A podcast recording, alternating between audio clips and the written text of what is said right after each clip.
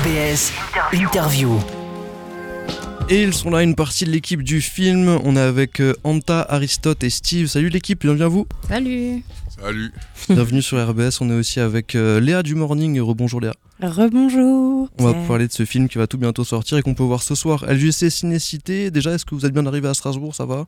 On a déjà parlé du Racing un petit peu. euh. Non, bien arrivé, bien arrivé. De toute façon, on connaissait un peu Strasbourg euh, à cause du club de foot, mais non, on est bien. Tu me disais que tu connaissais Olivier Dacour même. Euh. Olivier Dacour, je connaissais la génération Keller, euh, la génération Leboeuf, après la génération Mamadou Niang, je peux t'en sortir plein. Du Ok. ouais.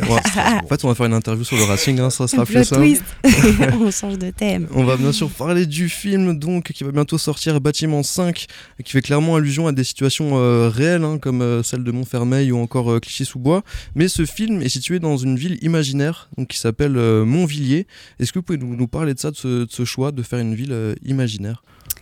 Bah, ça, c'était un choix de l'âge, du coup- de pas forcément se focaliser sur Mon- Montfermeil, euh, parce qu'en en fait, on se rend compte en plus, pendant qu'on fait la tournée, que c'est un sujet qui est hyper universel.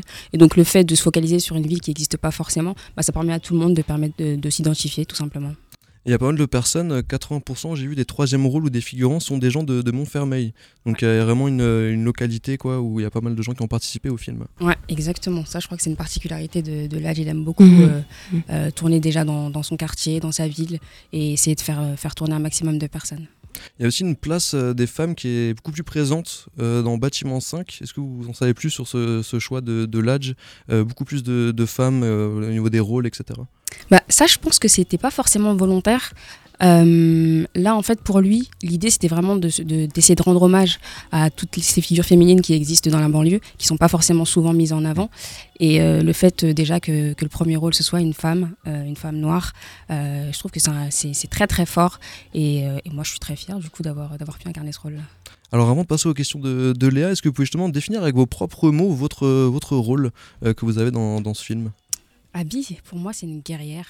C'est euh, c'est une femme forte, euh, altruiste, euh, et qui ne qui va pas hésiter à se mettre de côté tout- euh, pour, euh, pour essayer d'aider les, les personnes de son entourage et de son quartier.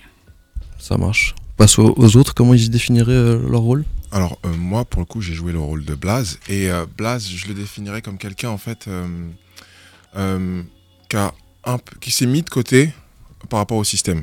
En fait, il a compris euh, qu'il était face à un mur il a essayé d'une certaine manière. Et puis, en fait, euh, il a vu que bah, le truc prenait pas, qu'il y avait une forme de rejet presque euh, bah, vis-à-vis de lui, de ce qu'il représentait, de ce qu'il était. Et donc, du coup, bah, lui-même s'est mis dans une position de rejet où il s'est dit, vous savez quoi, vous voulez pas de moi, moi non plus, je veux pas de vous.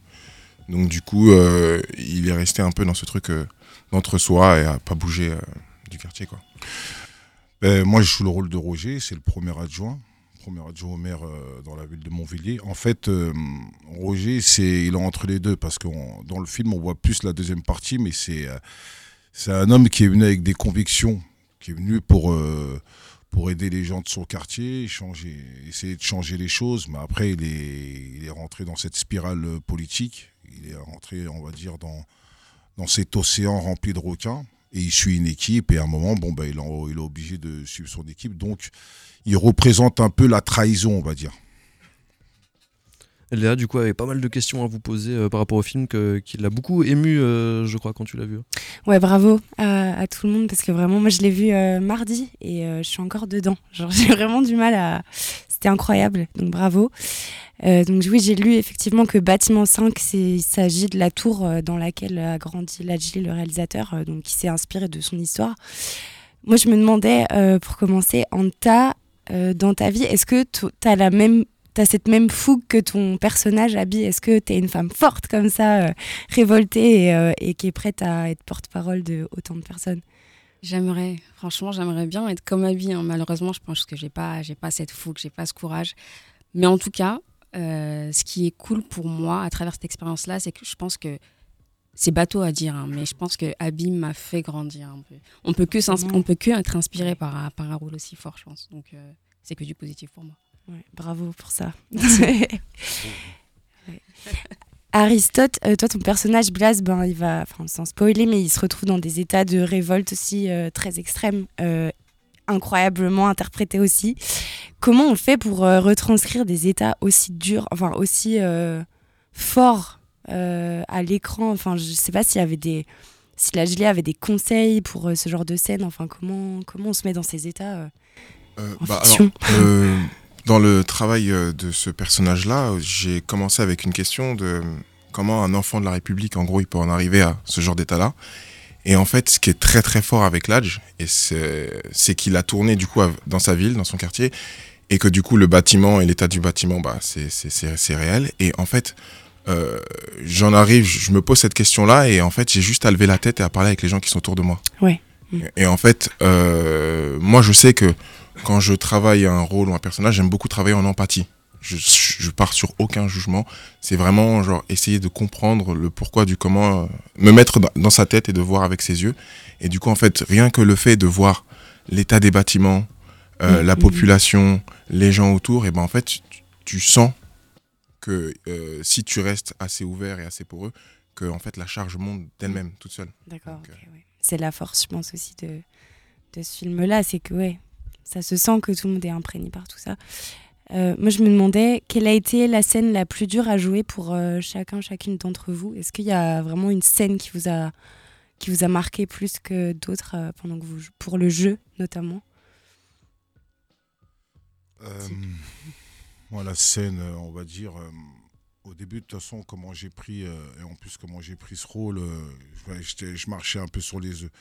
Donc pratiquement toutes les scènes étaient dures à jouer, mais il fallait les vivre. Après, heureusement que là, j'étais là pour nous diriger. On a eu la chance d'avoir une bonne direction d'acteurs. Mais non, non, c'est en gros, c'est quand le scénario est arrivé, c'est un gros challenge. En fait, quand on reçoit des scénarios comme ça, c'est le deuxième film de l'âge, il a attendu.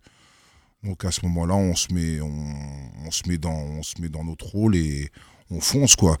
Il y a, je veux pas dire qu'il y a des grosses scènes à jouer, mais on, prend du plaisir, on s'amuse, surtout. Même si, on, par exemple, on peut voir l'état de Blaze à la fin, à la fin qui, mm, mm, mm. qui est énervé, c'est voilà, c'est, on, s'éclate quoi. Génial. Et est-ce que euh, il a justement des, des astuces ou des manières de vous diriger euh, Lajli, est-ce que vous avez, je sais pas, des habitudes avec lui? Est-ce qu'il est s'adapte à vos personnalités à vous Est-ce qu'il vous frappe euh, pour Non, Lajli nous fait confiance. Moi, pour ma part, je suis un acteur qui vient, qui propose beaucoup. Ok. J'attends rarement, j'attends pas trop les, consignes du réalisateur. Je préfère arriver avec euh, un arbre rempli de feuilles, feuilles, feuilles, et après on taille ensemble. Donc je, propose beaucoup. Après, là, fait confiance. C'est quelqu'un qui fait beaucoup confiance. Et par rapport au. Ouais, pardon. bah, euh, je, rejoins exactement ce que vient de dire Steve. Euh, là, c'est quelqu'un qui fait énormément confiance, même avec nous. Je ne sais mhm. pas pour toi, Andra, mais euh, on était sur le plateau et du coup, moi, je m'attendais à quelque chose où on vient après Les Misérables, on n'a pas d'expérience, nous deux. donc, du coup, ça va être une énorme machine. Mhm. non. Il nous a laissé vraiment, même nous, que, voilà, qui, dont c'était notre première expérience, bah, allez-y, tentez, montrez un peu ce que vous savez faire, mais toujours dans un truc de bienveillance. Et euh, du coup, après, il est là derrière et en fait, il a une vision qui est tellement claire dans sa tête que moi, je me rappelle sur le tournage avec l'âge, on n'a pas parlé euh, cinq minutes peut-être maximum. C'est beaucoup des regards. En plus, on a, on a, un peu tous la même grammaire parce qu'on a grandi un peu dans les mêmes endroits. Euh, on, sait un peu, on comprend et on a l'idée de ce qu'il joue. Après, c'est juste qu'il faut qu'on soit tous en accord sur la vision mais du coup, quand la vision elle est super claire au départ, après pour nous les acteurs, bah, comme il l'a dit, c'est de troupe quoi. Ouais, c'est du jeu. On, y va quoi et on fonce quoi. Mais c'est vrai que pour ceux qui ont peut-être euh, pas vu euh, l'info, mais Les Misérables c'est un énorme succès. Euh, voilà, ça a été récompensé à Cannes, etc. Donc il y a forcément une sorte aussi de, pression inhérente qui vient quand, quand on est là pour, pour la suite quoi entre guillemets, parce qu'il n'y a pas la suite officielle, mais en tout cas voilà de venir après ça quoi c'est sûr. C'est sûr qu'en plus pour nous, euh, avec Aristote, vu qu'on n'était pas, on faisait pas partie, on, faisait pas partie du projet des Misérables, donc forcément il y a cette pression qui, s'accumule. Mais moi personnellement, euh, quand le tournage a tourné, a, commencé, j'ai complètement oublié cette pression-là. Bah Mais vraiment, vraiment. Et après c'était vraiment que du, que du, que du jeu en fait, comme l'a dit Aristote, et, on oublie en fait tous les enjeux derrière. Et là, avait une question, je crois, sur vos souvenirs de, de tournage, c'est ça? Ouais, est-ce que, je sais pas, vous avez des, des souvenirs particulièrement chouettes euh, de ce tournage euh On mangeait bien. Ah ouais, c'est vrai. Est C'est le au plus top. important. La cantine, la cantine, que du poulet tous les jours. Fromage, on était au max. hein. On mangeait bien. Même sur le tournage, tu- il y avait du poulet aussi, même Poulet pendant à les fond, scènes. Poulet, poulet, poulet, poulet, poulet. Poulet, café, poulet, café. C'était les meilleurs souvenirs. Tu trompais le Là, poulet carrément, café, même le euh, matin, on venait même plus pour tourner, on venait pour manger le poulet. Il y a un film à faire, ah, vas-y, on s'en fout. On mange du poulet. Non, bon, souvenir, c'est. euh, en fait, c'est. On travaille en famille. C'est c'est une famille, donc euh, tout le monde est bienveillant avec euh, tout le monde.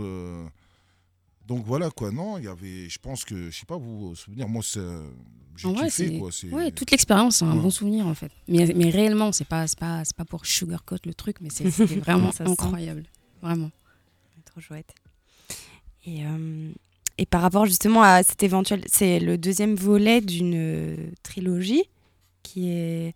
J'ai vu que voilà, c'était prévu. Après, il n'y a pas vraiment de date annoncée, etc. Mais euh, j'ai lu que ça se passerait dans les années 90. Et, euh, et je me demandais si, euh, si vous avez déjà des. Vous savez si vous aurez un rôle important dans, dans cette, euh, sur cette troisième, ce troisième volet. Ah, ça, je. Ça, c'est. Ça, je sais pas, moi. Ok. Je sais On pas. On verra alors. Là, On Ah. s'en appelle à l'Ajli. Voilà. On est là. Voilà. Nous, en tout cas, on est prêts. On est ses soldats, on est ses mercenaires. Dès qu'il nous dit go, on y va et on, on remplit la mission. Mais on va déjà profiter de bâtiment C'est clair, 5. ouais. Il y a- une tournée à, on a une tournée à faire, donc euh, on Chaque profite des beaux temps. moments. On profite des beaux Vous en êtes où dans la tournée d'ailleurs Là, Strasbourg, c'est une des premières avant-premières ou non il y a... Non, il y en a une avant. Ouais, il y en a une. ouais. C'est ouais, c'est le début là encore. C'est le hein. début. c'est le début Ah, vous êtes encore frais et tout. Ouais. Vous allez voir au En moment. province, en province, on est, c'est vraiment la première en province. Ouais. Ça marche. En tout cas, c'est un film qu'on peut, je sais pas, vous me le direz, qu'on peut qualifier de plutôt politique, plutôt euh, engagé. Complètement. ouais, c'est- Clairement. Il y a un message et c'est politique quand même. Ouais, Est-ce que vous savez si, euh, alors ça, c'est, je sais pas si vous pouvez nous en parler ou pas, si, si là je reçois des, des pressions, euh, notamment par rapport à tout cet engagement ou. euh, Si, il y a la CIA, le FBI. On sait jamais. Hein. non, mais, Non, mais voilà, s'il est bien Non, bah protégé après- au niveau judici- judiciaire, quoi, ces avocats, j'imagine. Non, bah, le film, on aurait, ça serait, ça serait su si euh, il y aurait eu des gros problèmes comme ça. Non, non, c'est juste un film, ça donne une idée, ça donne, ça donne à réfléchir et puis voilà. Maintenant, aux politiques de, faire leur boulot par rapport à ce sujet-là. C'est un sujet qui, comme, euh, comme Anta l'a dit au début, ça, ça, ça, ça, parle à beaucoup de monde. Ça parle aux habitants de ces quartiers, ça parle aux politiques qui gèrent ces villes. Ça parle notamment aussi d'immigration avec euh, une sorte de, critique un peu qu'on peut avoir du, classement euh, entre guillemets des, causes euh, migratoires. Par exemple, avec l'Ukraine récemment, on porte beaucoup plus d'attention aux réfugiés ukrainiens alors qu'il y a plein d'autres réfugiés dans le reste du monde et dans le reste du temps. C'est aussi une sorte de, c'est aussi ça, c'est les aspects du film là-dessus aussi. En plus de la vie locale française, quoi. Bah ouais, je pense quand même. Euh, là, c'est une personne, on sait qu'il a des convictions, etc. Donc forcément, je pense que c'est pas c'est pas anodin le fait qu'on se soit focus aussi sur ce genre de sujet dans, dans le film. Et c'est important aussi aujourd'hui d'avoir des gens qui peuvent euh, porter ce genre de message à l'écran et permettre aux gens de, de réaliser que ouais, il y a des choses comme ça qui existent malheureusement un peu partout dans le monde. Alors on peut vous voir donc euh, ce soir à l'UGT Cinécité. Euh, Léa, je sais pas si tu avais encore des choses à dire aux acteurs qui sont là ici. C'est c'est bon, très bien répondu à tout. Super, 10 sur 10, euh, vous avez eu, parfait. Merci à vous trois, franchement. Merci, Merci beaucoup. Donc euh, Merci. Anta dans le rôle de Abby, Aristote dans le rôle de Blaze, Steve dans le rôle de Roger Roche. Euh, donc voilà, donc vous pouvez voir ça ce soir et le 6 décembre pour toute la France, sortie euh, nationale. Bonne soirée, bonne avant-première. Bonne soirée, merci, merci. Merci.